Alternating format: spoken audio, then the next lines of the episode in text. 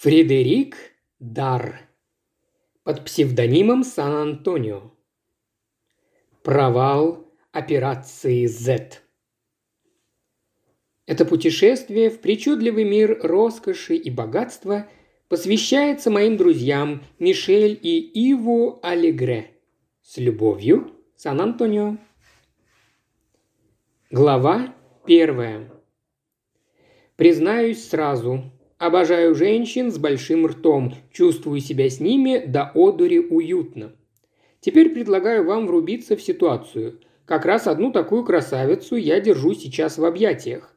По части размеров рта мисс Глория Виктис превзошла мои самые смелые ожидания. А если она еще зевнет, братцы мои, у любого спелеолога начнется головокружение при взгляде в ее пещеру. В остальном же у персоны, о которой я вам тут рассказываю, все в пределах общепринятых норм. Было бы наглостью жаловаться на отсутствие у нее бюста вообще, но тем не менее его ощупывание больше наводит на мысль, будто вы берете щепотку соли. Но женщины, как и правила дорожного движения, их следует уважать. Пусть у них хоть усики под носом или ноги велосипедным колесом – они всегда имеют право на то, чтобы им уступили место в автобусе. Так ведь? А иначе вся французская галантерейность станет похожа на конный портрет мистера Джонсона, но не того, что изготавливает лодочные и прочие моторы, а того, что фельдмаршал. Улавливаете? Если нет, объясню, хоть вы этого и не заслуживаете. Так вот, Джонсону при Ватерлоо Шарапнелью отхватила пол задницы вместе с ногой. Стало быть, сидеть на лошади ему вроде бы и нечем, но портрет существует и висит на стенке в музее. Если вы опять не поняли, скажу прямо. От французской галантности останется лишь пол задницы. Опять же, если уважение к женскому полу в крови нации, то, дети мои, хоть тресни, а оказывай всяческие знаки внимания – Сделайте дюжину узелков на память, если у вас есть привычка носить с собой носовой платок, а не сморкаться в первые попавшиеся под руку портьеры.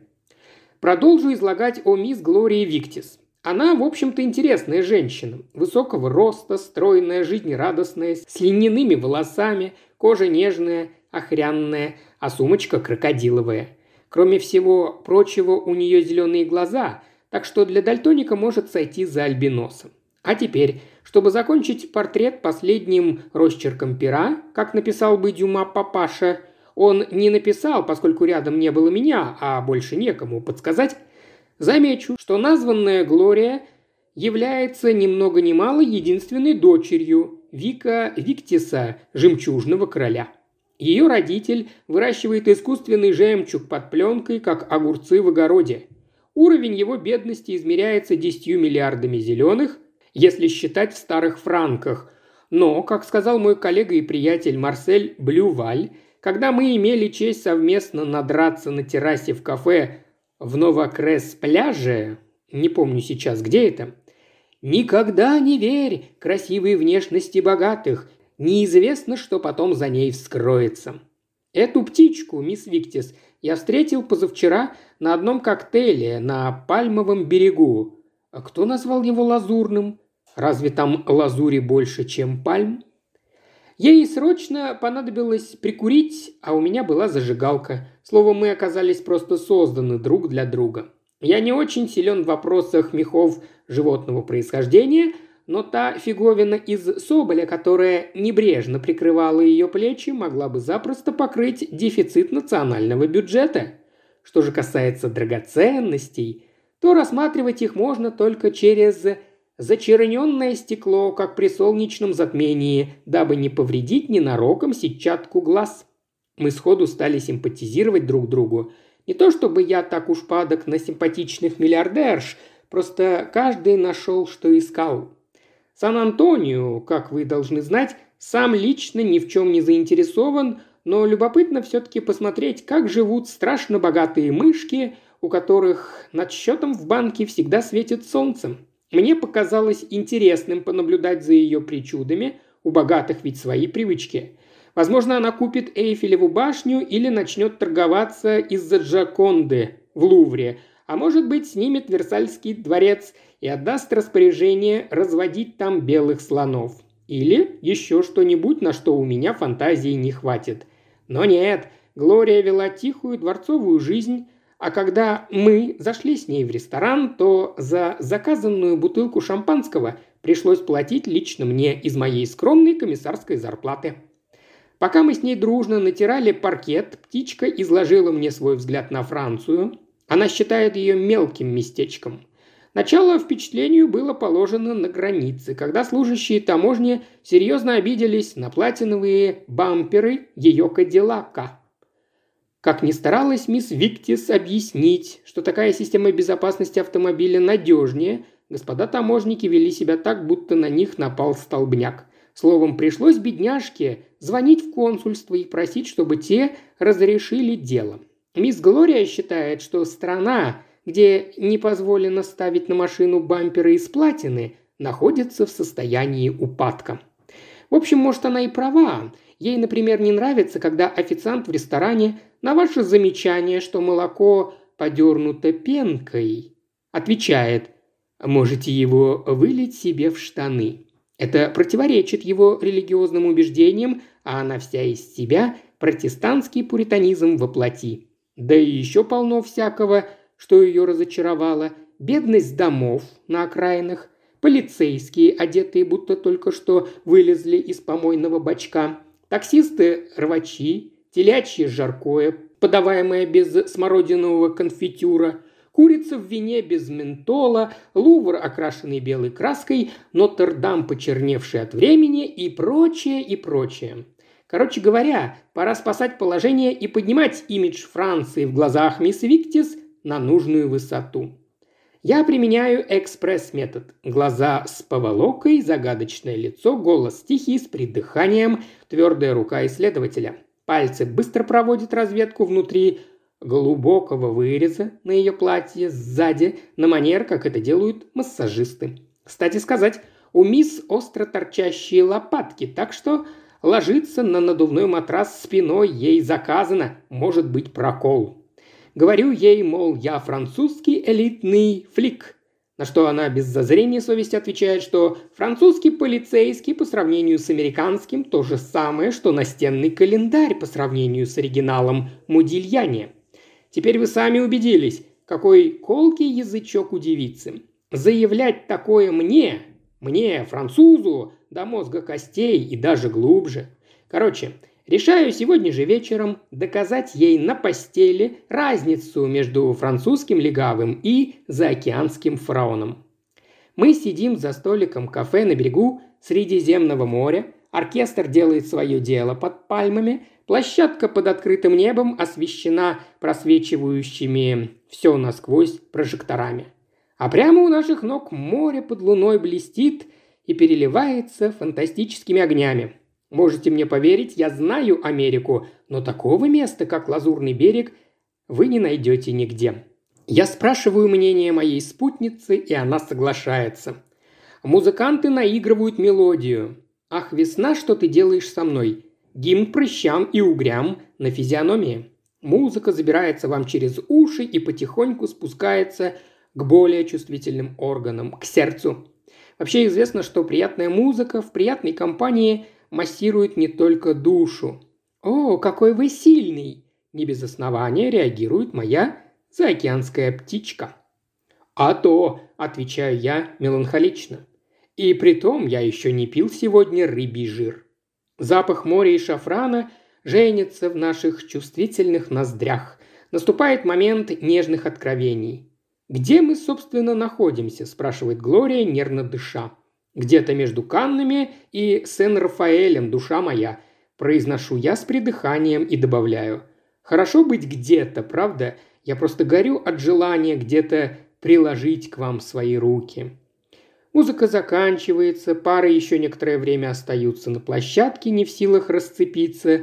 Затем, понимая, что у музыкантов наступил заслуженный отдых, медленно возвращаются за свои столики.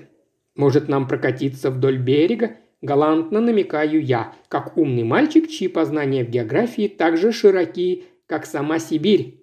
Как скажете. Я вдруг обнаруживаю, что эта капризная девочка стала очень послушной.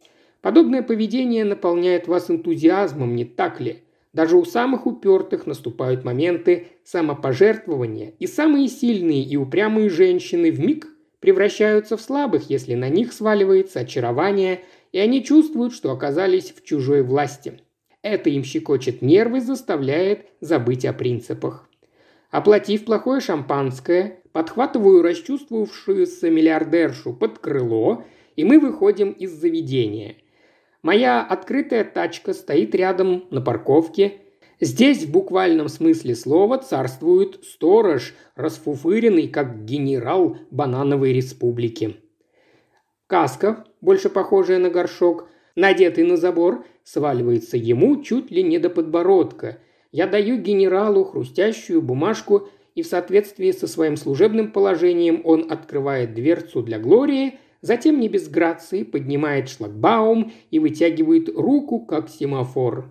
Я заворачиваю на дорогу, вьющуюся по берегу моря. В свете луны вода играет тысячами огней, натурально намного красивее, я бы сказал сказочнее, чем на рекламных плакатах. В такой момент не хватает двух теноров с мандолинами, чтобы пели вам всю дорогу прохватывающую серенаду. Мы едем медленно. Моя правая рука на плече Глории, и я снимаю ее только для того, чтобы изредка переключить скорость. «Знаете, что там наверху, за холмами?» – спрашиваю я многозначительно. «Нет». «Вам понравится?» – шепчу я с прямым намеком в голосе. «Холмы, рощи, уединение, как в романах Доде, красавица моя!» И сворачиваю на боковую дорожку, ведущую вверх. Мы быстро поднимаемся над морем и восхищаемся панорамой с высоты. Я въезжаю под сень раскидистых сосен, пахнет хвоей и интимом. «Ах, как божественно!» – мурлычет американка, вытирая свой грим о мое плечо. Про себя я думаю, что если мне удастся найти живой шатер среди густых зарослей, то я мог бы показать Глории выставку своих лучших достижений с демонстрацией образцов в работе. В то время как я высматриваю подходящее для выставочного зала местечко, нас на полной скорости обгоняет машина. Я очень вовремя выкручиваю руль вправо и прижимаюсь прямо к обочине, чтобы избежать столкновения. С ума сходят в любое время суток, философствую я. Глория улыбается. У них в Штатах таких ненормальных намного больше на душу населения, будьте уверены, явление распространенное. Я продолжаю спокойно рулить по памяти, и вдруг, примерно через километр, в тот момент, когда дорога ныряет в густой лес, мы видим обогнавшую нас минуту назад машину, стоящую поперек шоссе, правым передним колесом в кювете. С правой стороны дверца открыта, и один из седаков наполовину свисает из тачки. Мордой он уткнулся в асфальт, а ноги на щитке приборов. Очень впечатляющая картина, особенно если высечена в темноте галогеновыми фарами «Маршалл». Я торможу, а Глория испускает крик в той же тональности, что и скрип колес на дороге. «Несчастный случай!» – заикается она. «Да», – отвечаю я, с неохотой констатируя, что придется включаться в работу. Эта машина, которая нас только что обогнала, ничего удивительного мчаться с такой скоростью. Я выпрыгиваю из своей тележки и бросаюсь к месту аварии. Машина американская, с откидывающимся верхом и помятым передом. Склоняюсь над раненым, и в это время сзади слышу тихий голос, говорящий, может быть, и по-французски, но с очень уж сильным акцентом. «Я на твоем месте поднял бы руки за голову». Быстро оборачиваюсь и вижу перед собой здорового малого в рубашке с короткими рукавами и такими же мыслями, скрытыми под черной шляпой. Для придания большей значимости своим словам в руках он держит автомат. По той манере, как он держит, можно судить, что парень не любитель, а автомат заряжен не клубничным мороженым. Более того, малый сумеет им распорядиться по первому требованию. Другой, только что не подававший признаков жизни, вдруг чудесным образом оживает и встает на ноги. «Ага, воскрешение Лазаря», – иронизирую я, поскольку, как вы знаете, даже в самые критические моменты жизни я всегда нахожу место шутки, достойный войти в аналы французской культуры. Вместо ответа Лазарь вытаскивает пушку солидного калибра и идет к моей тележке. «Руки!» – повторяет малый, стоящий напротив меня, и делает красноречивый жест автоматом вверх. Я сплетаю пальцы на затылке, чтобы доставить ему удовольствие, поскольку мама в детстве учила меня никогда не перечить большим дядям. Скашиваю глаза в направлении своей тачки. Мнимый раненый открывает дверцу со стороны Глории – на чистом английском он приказывает ей выходить, и она покорно подчиняется. Когда господин держит в руке артиллерию 11 калибра, то может отдавать свои приказы на любом языке. Вы подчиняетесь ему инстинктивно. Но прежде чем отойти от моей красивой машины, этот сукин сын вынимает из кармана нож и старательно режет шину правого переднего колеса. Милый вечерок, не правда ли? Ты приезжаешь в лес, подышать чистым воздухом, а заодно показать американской птичке некоторые французские фокусы. И вот тебе, пожалуйста. Приходят господа гангстеры и выносят диссонанс в еще не начавшуюся увертюру. В наше проклятое время совершенно невозможно пофлиртовать спокойно. Приходится зависеть от обстоятельств, буквально на ощупь пробираться через стернии к звездам и при этом испытывать горькое разочарование. Ну что вы скажете? Парень с пистолетом приказывает Глории сесть в их машину, другой с автоматом показывает мне, чтобы я стал на колени перед кюветом. Очень милый мальчик. Что за этим последует, я мог бы вам описать в длину и в ширину, и даже акварелью, чтобы придать воздушности пейзажу. Сейчас он треснет меня прикладом по башке, чтобы выбить весь фосфор из мозгов. А пока я его буду восстанавливать, собирая по крупицам со всего организма, они смоются вместе с Глорией. В одном я уверен. Убивать меня не будут. Если они продырявили мне колесо, то не станут дырявить мою шкуру. Логично, правда?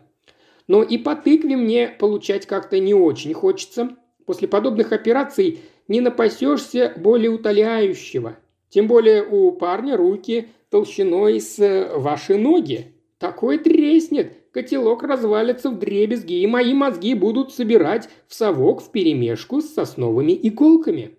«Ты слышал?» – повторил этот супостат. «Я сказал на колени!» «Жалко пачкать белые брюки», – отвечаю я. «Если не встанешь на колени, то будешь сожалеть о своей белой рубашке, в которой я наделаю дыр», – уверяет интеллектуал с Томпсоном в руках. Я еще надеюсь найти средства для продолжения вежливого препирательства, но, похоже, средств нет, кроме килограмма аспирина на завтра. И я уже готов подчиниться, как вдруг мой личный ангел-хранитель, у которого сегодня как раз ночное дежурство, своевременно возвращается на базу. Я слышу рев мотора, и фары светят прямо на нас. Парень с автоматом отпускает скверное американское ругательство и поднимает оружие, как топор – но яркий свет фар ослепляет его, поэтому блестящему комиссару Сан-Антонио ничего не остается, как двинуть ногой Супермену прямо в драгоценнейшее. Следующим движением я бью ему головой точно в нос. Господин теряет шляпу одновременно с автоматом и, ревя от боли, кидается к машине, которую его приятель пытается вырулить на шоссе. Я бросаюсь вслед – Парню за рулем удается задом выехать из кювета, и он собирается стартовать, как на гонках в Монако. «Глория, быстро!» – ору я, дергая за ручку дверцы. Она, конечно, с точки зрения женской красоты не фонтан, но в вопросе сообразительности и быстроты реакции надо отдать ей должное. Ее ноги складываются на заднем сиденье, она вся как пружина, Парень, которого я только что угостил, старается поймать ее за ноги, но она мгновенно распрямляется и на ходу выныривает из машины. Мне остается лишь принять ее на вылете. Мы оба навзничь падаем на асфальт, бандиты устремляются вперед и растворяются в ночи. Все происходит буквально за несколько секунд. «Сильно ушиблись?» – спрашиваю я. Она скорее пришиблена, чем ушиблена, но главное – живая и у меня в руках. «Нет ничего, спасибо вам огромное». «Что еще тут за цирк?» – спрашивает голос у нас за спиной. Мы поворачиваемся на голос и видим крупного, коротконогого малого в расстегнутой замасленной рубашке, волосатого как горилла. На шарообразной голове картуз с загнутым вверх козырьком, а живот торчит яйцом, как у деревенского пастора. А в нескольких метрах мирно пофыркивает его грузовичок. «На нас напали», — говорю я, — гангстеры пытались похитить девушку. Человекообразный спаситель без особого энтузиазма смеривает взглядом мисс Виктис. «Клево», – произносит он, скривив физиономию. «Вы действительно сыпались с неба очень вовремя. Благодарю я. Без вас мы бы точно попали в переделку». «Помощь нужна?» – спрашивает ангел-хранитель с грузовиком. «Они проткнули мне колесо, если только поможете мне поставить запаску». Он помогает. А когда я хочу запихнуть ему в карман 50 франков в виде благодарности, возмущается. За кого я его принимаю? У него, мол, есть совесть и достоинство. Примерно через час мы подъезжаем к отелю в Каннах, где живет мисс Глория. «Поднимемся ко мне, выпьем для разрядки», – предлагает мисс. После ночных переживаний я нахожу предложение весьма уместным. Самое время пропустить в себя чего-нибудь очень настоящего, очень шотландского. Мы проходим через огромный холл гостиницы. Портье, занятый подсчетом полученных за сутки чаевых, тщательно разглаживает и сортирует бумажки. Ему не до нас, мимо него можно провести сейчас даже стадо слонов, и он не заметит, так занят. Входим в лифт. Мисс обитает на четвертом. Сногсшибательные апартаменты суперлюкс из нескольких комнат с горячей водой во всех кранах и видом на море. Мы устраиваемся в гостиной, Глория включает тихую музыку и падает в кресло, затем прячет лицо в ладонях и начинает рыдать. Последствия стресса, как говорит моя Фелиция. Пусть поплачет, если помогает. Нет ничего более утешающего, чем собственные слезы. Слезы, как блюдо с креветками. Чем больше соли, тем лучше для здоровья. Я жду, пока она выльет на ковер стакана полтора своих эмоций, потом подхожу, сажусь на подлокотник кресла и начинаю исследовать глубокий вырез ее платья. «Ну-ну, Глория, уже достаточно. Мурлычу я ей на ухо. Надо действовать, сообщить в полицию, написать заявление». Она пожимает своими худыми плечами. «Какой смысл?» – жалостливо произносит несчастная миллиардерша. «Уже четвертый раз за последние полгода они пытаются меня похитить». «А какого черта им от вас надо?» – прикидываюсь я святой невинностью. «О, заставить папу заплатить выкуп, разве не ясно?» «А где обещанные виски?» – интимно спрашиваю я. Она указывает на низкий сервант, заслуживающий места в музее, и я наливаю нам две приличные дозы. Сделав хороший глоток, начинаю ощущать, что жизнь вполне сносная штука. Очевидно, ребята наблюдали за нами и видели, как мы отъехали, рассуждаю я. Похоже. Конечно, неплохо задумано. Трюк с дорожным происшествием, просто и эффективно, особенно ночью на лесной дороге. Она протягивает мне пустой стакан. «Еще один, пожалуйста». «Ничего так, девочка. Снимаю шляпу. Доза, которую она проглотила, может повалить и взрослого дядю. Глория, малышка. Сильны же американки по части потребления виски. Глория, но надо что-то делать. Было бы слишком просто все бросить, сложить руки и уповать на случай. Похитителей надо поймать и арестовать. Поскольку я человек дела, а мое дело никогда не расходится с моими словами, то я иду к телефону и снимаю трубку. «Соедините-ка меня с управлением безопасности Ниццы», – говорю я обалдевшему от такого пробуждения служащему на коммутаторе. «Месье стал жертвой ограбления?» – бормочет он, путаясь в проводах. «Пока нет». Заспанный телефонист, слава богу, прекращает интервью. Когда на другом конце провода раздается лай провинциального легавого, «А как вы хотите, чтобы я сказал? Я ведь парижанин. У нас и экстерьер получше», мне достаточно лишь представиться, и тут же становится слышно, что тип, скрипя портупей, вытягивается по стойке смирно. Отдайте приказ на поиск двух иностранцев, разъезжающих на открытом «Шевроле» темно-синего цвета с номером департамента Сены. Знаю только, что номер заканчивается на ПБ-75. Значит, машина зарегистрирована в Париже, а мальчики похожи на американцев. Оба высокого роста, один из них крупного телосложения, широкоплечий, в белой рубашке, другой худой – одет в летний костюм в полоску, черная рубашка и светлый галстук. Оба примерно три четверти часа назад находились в 15 километрах от Сен-Рафаэля в лесном массиве рядом с мысом Эстерель. Вполне возможно, они въехали в один из городков на побережье. Я нахожусь в отеле Медитеран Не Палас в Каннах. Номер 444. Побуду здесь. Я скашиваю глаза и вижу внимательные глаза Глории, устремленные на меня. Примерно до десяти утра держите меня в курсе. Решительный я парень, правда? Чтобы остаться в номере птички, лучшего предлога не придумаешь. Даже не спросив мнения мисс Виктис и отбросив все сомнения, я решаю провести ночь здесь. Классно, да? Она вправе назвать меня кретином, выгнать вон, но ничего такого не происходит. Наоборот, она одаривает меня таким взглядом, что уверен, у половины господ присутствующих, если бы они здесь присутствовали, поплавились бы пуговицы. Вешаю трубку и иду к бару приготовить нам еще по порции, равной по насыщенности предыдущим. Я подумал, что сегодня ночью не стоит оставлять вас в одиночестве. Как бы размышляю я без тени сомнения в голосе. «Мне тоже так кажется», мурлычет в ответ моя милая. Уважаемый слушатель, ты прослушал ознакомительный фрагмент аудиокниги. Желаешь продолжить слушать аудиокнигу? Тогда подписывайся на канал Ильи Кривошеева на Бусте. Ссылка на канал в описании.